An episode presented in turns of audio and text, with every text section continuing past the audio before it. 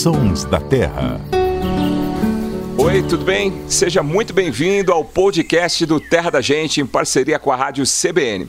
Eu sou Paulo Augusto, repórter do Terra, e aqui comigo hoje estão minha colega Ananda Porto. Como vai, Ananda? Tudo bem? Tudo bem, Paulo? É sempre bom estar aqui com vocês para falar sobre natureza. E também o biólogo Luciano Lima. Como vai, Luciano? Tudo bom, Paulo? Tudo bom, Ananda? E um abraço especial para todo mundo que está nos ouvindo aqui em mais um Sons da Terra. O assunto de hoje dos Sons da Terra é uma ave que é abundante no nosso território. Tem um canto característico que lhe deu o nome popular. Será que você consegue reconhecer que espécie é essa? Se você ainda não conseguiu identificar dessa forma, tem mais dicas. Ele é um parente do bentivi, Algumas pessoas, ao olharem de longe, podem até confundir. Eu mesmo já me confundi várias vezes. Mas geralmente, ao vocalizar, quando pousa em um galho, ele costuma chamar a atenção por movimentar bastante as asas. Parece até estar reverenciando mesmo, né? Eu estou falando do suiriri. Ananda, conta pra gente um pouco mais sobre essa espécie. Bom, suiriri, você já trouxe aí algumas características legais, né? Que o nome dele o canto dele parece que ele está falando suiriri, né? Mas dependendo da região ele tem outros nomes e até uns nomes curiosos, né? Eu já ouvi gente falar siriri, que é muito parecido com suiriri, e tem uns outros que são diferentes, né? Sivirino, catimbozeiro, mas é um nome, o suiriri é um nome onomatopeico, né? O Luciano já explicou aqui em outros programas nossos, a gente já trouxe algumas aves que têm um nome onomatopeico, que são aves que parece que estão, que o canto, né, ela fala o próprio nome, e aí o canto dá origem ao nome popular.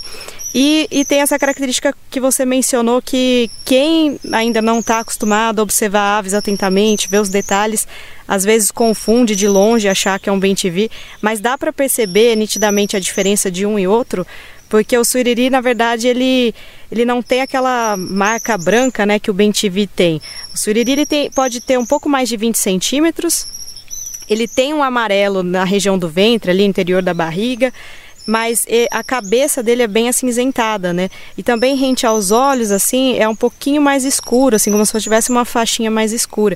Mas esses são detalhes, assim, que dá para ver melhor em fotografia ou com um binóculo, enfim. E é uma espécie né, que tem ampla distribuição pelo Brasil, mas que em algumas regiões aparece em, de, em determinado período, né? É uma espécie até misteriosa porque entra naquele assunto que os pesquisadores ficam intrigados que é a questão da migração, né? O Luciano talvez possa falar um pouquinho mais, né? O suriri é uma ave enigmática nesse aspecto da migração, Luciano? Sim, Ananda. O suriri é uma ave que tem um modelo de migração aí bem complexo, que inclusive já foi alvo de alguns artigos científicos aí bem teóricos dessa parte aí da migração das aves. A gente acha que é só a física e a química, que tem uns cientistas que ficam se debruçando sobre grandes teorias, tentando explicar, mas a biologia também tem, porque na verdade é um grande mistério aí tentar explicar é, a questão do suriri ser um migrante parcial. Existem algumas espécies de aves, como por exemplo a saíra sapucaia, que toda a população migra. Então elas saem ali do sul do Brasil e voam para a região ali costeira, mais ali do Rio, sul da Bahia, por aí vai. E outras espécies é comum toda a população migrar. No caso do siriri, você tem populações que todos os indivíduos migram, por exemplo, como é o caso das populações das montanhas do sudeste do Brasil.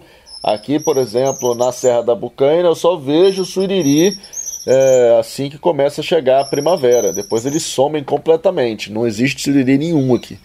É, então, essas populações migram como um todo, mas na Amazônia, existe no sul da Amazônia ali principalmente, algumas populações que só parte dos indivíduos migram. E ninguém consegue entender muito bem. Aparentemente está associado aí é, aos. Principalmente parece que os machos maiores têm maior tendência a migrar. É, mas é uma, um, um, fenômeno aí que ainda é muito estudado. E existem várias outras espécies de aves que também estão nessa categoria aí que a gente chama de migrantes parciais, ou seja, que só parte da população migra em uma determinada região. Ô Luciano, e apesar dessa questão da migração que você já explicou pra gente, o suriri ele está presente então em quase todo o Brasil, né? Sim, é, ele está presente quase ao longo do ano, a gente vai ver ele em todo o Brasil. Mas se você for para o sul do Brasil e para as montanhas aqui do sudeste, você só vai encontrá-lo principalmente na primavera e verão. É, mas ele está aí, em algum momento do ano, ele pode ser encontrado em praticamente todo o Brasil. E o Paulo comentou, né, no começo que quando ele canta, ele se movimenta bastante, né? acho que é uma forma de identificar a espécie de longe ou só observando mesmo, sem precisar de equipamentos para isso. É, e, e, ele tem essa característica, né? Em casa, o Luciano comentou que na Serra da Bocaina ele aparece em um período e em casa também.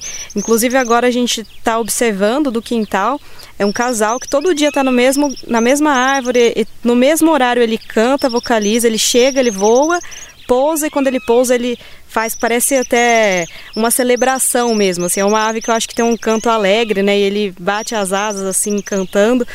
E é muito curioso isso, assim, acho que é uma forma de identificar a espécie, né?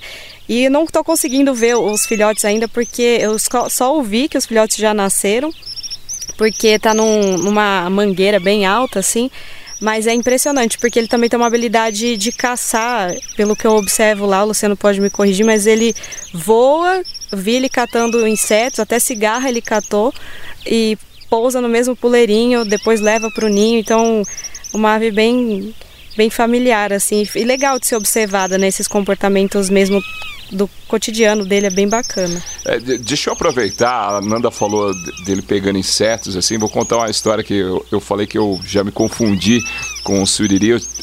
Teve uma história muito curiosa que a gente estava no campo, você falou em primavera, a gente estava no campo do Primavera, em Dayatuba, e eles estavam reformando o campo ali. Na época eu estava começando a fazer o Terra da Gente, fazia mais é, reportagens gerais no jornalismo, inclusive futebol, né?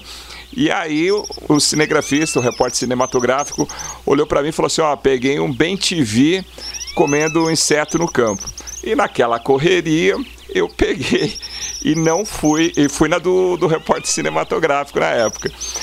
Para minha sorte, a hora que chegou na edição, o editor percebeu que não era um bem TV e sim um suiriri. Quase que eu cometo uma gafe na reportagem chamando o bem TV. Aí a Ananda, se estivesse assistindo, ia puxar a orelha, né, Ananda? Não, é porque acho que pode ter essa confusão, principalmente quando você observa de longe, né? Pelo fato de ter essa parte da barriga amarela, isso é muito característico. Mas quando você vê em detalhes essa parte da cabeça, que é acinzentada, acho que difere um pouco, assim, né? E uma outra coisa, né? A gente falou um pouquinho das características do suiriri. O macho e a fêmea, eles são iguais, né? Então não dá para saber qual que é o macho, qual que é a fêmea. Nesse caso que eu estou vendo no quintal, eu nunca sei quem que está indo para o ninho. Eu sei que o casal está ali bem ativo, mas não dá para identificar. E assim como o bem TV, o suiriri tem uma característica legal que não dá para ver sempre, mas quando ele está às vezes fazendo algum display ou ele demonstra alguma irritação e eriça as penas assim, no topo da cabeça, bem camufladinho assim, que só fica visível nesses momentos de manifestação dele, ele tem um tom alaranjado, né? E o bem TV tem um amarelo. Então essa também é uma forma que que acho que dá para identificar aí. Exatamente, mas eu acho que a forma mais fácil de identificar, igual vocês comentaram, é pelo supercílio branco. O Ben TV não tem o supercílio branco, né? Só o Suiriri que tem. É, mas aí tem um outro problema aí, porque tem o suriri de garganta branca que é quase idêntico também ao suriri, mas não vamos complicar mais. Por enquanto vamos ficar. É, aí já é um patamar de dificuldade acho que mais elevado. vamos ficar no. Vamos ficar no suriri no BTV, mas é só, é só lembrar do supercílio branco. E o Paulo contou essa história, eu acho que uma outra forma que muita gente confunde é porque a gente sabe que o Ben TV, ele, muitas vezes ele é avistado assim é, tentando bater em gavião, tucano, né? Ele quer espantar o predador. E o suriri também tem essa característica, né? Muitas vezes a, o suriri tá tendo esse comportamento e já ouvi relatos de pessoas falarem, ah, vi um bem TV, quando você vai ver era um suriri. Esse, esse comportamento, inclusive, tá no nome científico da espécie. É, tem dois nomes científicos para mim que dão, dariam baita nomes de banda, banda de rock principalmente o nome científico do jacu, que é Penélope Obscura. Imagina um, uma banda de mulheres roqueiras, Penélopes Obscuras, que é Penélope Obscura. E o nome científico do suiriri, que é Tiranos Melancólicos, ou seja, um tirano melancólico. E esse nome aí, Tiranos, de fato vem de tirano, de agressivo, né, de tirania, é, porque quando a espécie foi descrita, é, tem um, um, relato antigo que fala que um outro parente do suriri, do mesmo gênero, lá dos Estados Unidos, tem um pesquisador é, americano da época lá que ele fala que o suriri é um passarinho tão malvado que quer impor a sua própria tirania até sobre os gaviões que é esse fato dele correr e, e, ser agressivo com os gaviões. Então isso aí está na origem do nome, que inclusive é o nome que também dá, dá nome à família, né? A família Tiranide, que é a família dos, dos tiranos e dos outros tiranídeos aí, da mesma família, que tá o Ben TV, tá tesourinha. Inclusive a, é, é a, tesourinha, né, que todo mundo tem visto aí também nessa época do ano agora, já que é outra espécie migratória que está presente na região nessa época do ano, a tesourinha inclusive faz parte do mesmo gênero do, do suiriri. As pessoas acham que a tesourinha é parente das andorinhas, né? Muita gente acha isso. Eu lembro ali no sul de Minas Gerais o pessoal comentar. Mas a tesourinha é uma parente é, bem próxima aí do, do suiriri. E como a maioria das aves que a gente fala aqui nos Sons da Terra, o suriri também tem um repertório vocal bem diverso. Então tem esse cantinho aí que aparentemente é inspirado na vocalização, né, que é o siriri esse que vocês estão ouvindo. Ele também tem um canto da madrugada, assim como outras espécies de aves, a vocalização que ele faz principalmente quando está clareando o dia ou quando está escurecendo. E ele, como outras espécies também, por exemplo, a tesourinha, eu falei que eles são, eles são parentes próximos das tesourinhas, eles têm essa, essa batida de asa que o macho e a fêmea fazem junto, como se fosse mesmo um display para marcar território. As tesourinhas também fazem alguma coisa parecida, são aves bem é, territorialistas, assim. É um bicho fantástico, um dos, das aves fantásticas que está no quintal de todo mundo e as pessoas não têm ideia que esse suiriri que pode estar aí agora no seu quintal, ele vai voar ou na rua, né? Que o suiriri é um passarinho urbano mesmo, né? Às vezes você está ali no centro de São Paulo, no centro do Rio, você está vendo o suiriri.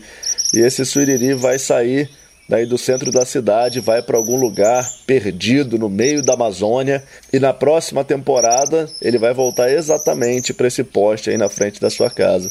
São os passarinhos que conectam diferentes regiões do Brasil estão do nosso lado, às vezes a gente quase nunca se dá conta disso. Que incrível, né?